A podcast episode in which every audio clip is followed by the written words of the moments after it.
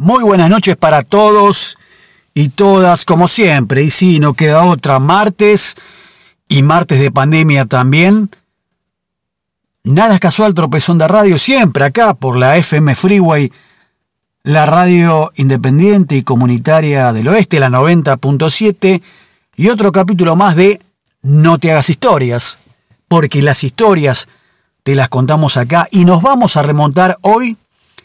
a los finales del siglo XIX aquí, en la ciudad de Buenos Aires, con una situación bastante controversial, similar en algún punto a esta pandemia de orden mundial, claramente, obviamente, que estamos transitando toda la especie humana. Y la crónica cuenta que la peste llegó a Buenos Aires en enero de 1800 71. Todo parece indicar que los vectores de la enfermedad llegaron en un barco procedente de Asunción del Paraguay y encontraron muchos sitios propicios para reproducirse en los innumerables charcos y pantanos de las zonas cercanas al puerto, enseñándose particularmente con las barriadas populares de San Telmo y de Montserrat. Los primeros casos se dieron en las casas de inquilinato ubicadas en Bolívar 392 y la calle Cochabamba 113 y casi inmediatamente el episodio dejó de ser una rareza para generalizarse. Faltaban aún todavía 10 años para que el doctor Carlos Finlay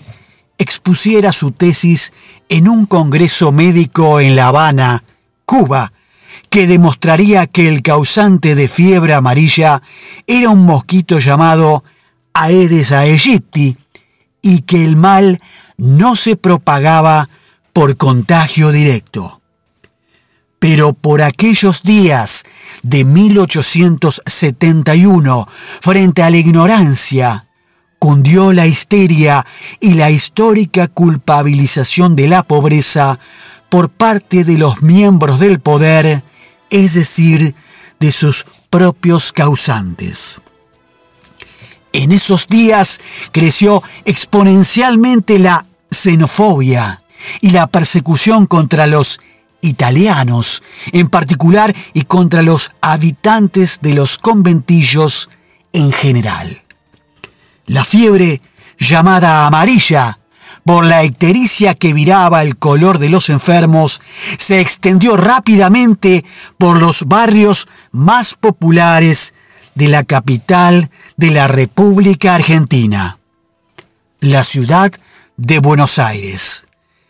el número de muertos se fue incrementando día a día hasta llegarse el 10 de abril al récord de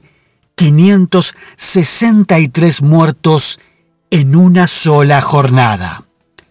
Los hospitales colapsaron y hubo que fundar un nuevo cementerio que se creó en la Chacarita de los colegiales, aquel escenario de la novela Juvenilia de Miguel Cané. Las víctimas eran transportadas en el llamado tren de la muerte, que tenía como locomotora a la legendaria porteña, y que partía en un claro ejemplo de viaje de ida de la actual esquina de Jean Jaurès y Corrientes y llegaba con sus tres vagones cargados de muerte hasta la famosa y flamante necrópolis. El presidente Sarmiento y su vice Alcina abandonaron la ciudad y a sus habitantes a la buena de Dios, mientras el diario La Prensa citaba. Hay ciertos rasgos de cobardía que dan la medida de lo que es un magistrado y de lo que podrá dar de sí en adelante en el alto ejercicio que le confiaron los pueblos. La ciudadanía se movilizó a la Plaza de la Victoria, hoy Plaza de Mayo, y allí unas ocho mil personas decidieron conformar una comisión popular presidida por el doctor Roque Pérez, que con notable decisión y con acciones de heroísmo, en medio de las cuales falleció, entre otros, el doctor Francisco Javier Muñiz, trató de llenar el vacío dejado por el gobierno ausente y ocuparse de la situación de emergencia. La cifra oficial de muertos fue de 13.614 vidas. La mitad de ellos eran niños. Solo después de la tragedia comenzaron a ser debatidos los proyectos para emprender las tareas tendientes a que los habitantes de Buenos Aires tuvieran agua potable y cloacas. Sí, por fin, desde la dirección de la ciudad, se pensó en un verdadero plan de saneamiento que vaya si hacía falta. Pero en cuanto comenzaron a quedar atrás los ecos de la fiebre amarilla, los proyectos se fueron cajoneando y solo se encararon los que correspondían al barrio norte y a la Recoleta, donde justamente moraban ahora los señores poderosos de aquella Buenos Aires de antaño y que habían abandonado tras la epidemia sus amplias y regias casonas de San Telmo y el barrio de Montserrat para convertirlas en rentables e insalubres conventillos del futuro. La peste había pasado, pero las condiciones que la habían hecho posible seguían prácticamente inalteradas. Y bien amigos, amigas, pasó entonces esta crónica de aquella Buenos Aires del último cuarto del siglo XIX ya, orillando los orígenes, las postrimerías del siglo que se venía, el siglo XX, el siglo que marcaba definitivamente un rumbo o algún proyecto iniciático de lo que sería el país, con esta tremenda epidemia que fue la fiebre amarilla en la capital, aquí, de la República Argentina. Un hecho bastante luctuoso y asiago en las páginas de nuestra historia, con una realización de una obra de urgencia, como citaba bien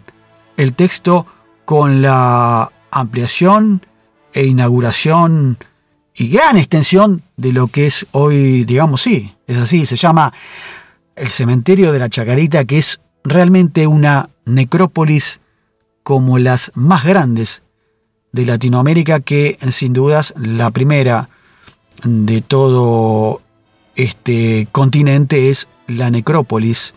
de Cristóbal Colón, situada ahí en el corazón de las afueras de lo que sería la Habana Central. Nos vemos entonces el próximo martes, Dios y Pandemia mediante, siempre aquí en el dial de la FM Freeway, la 90.7, en Nada Casual Tropezón de Radio, con otro capítulo, fascículo más de esta columna que dimos en llamar para esta temporada 12 del año 2021. No te hagas historias porque las historias te las contamos acá. Un beso, un abrazo y por más que estés vacunado, a seguir cuidándote y tomar todos los reparos en cuanto a los riesgos sanitarios. Ciao.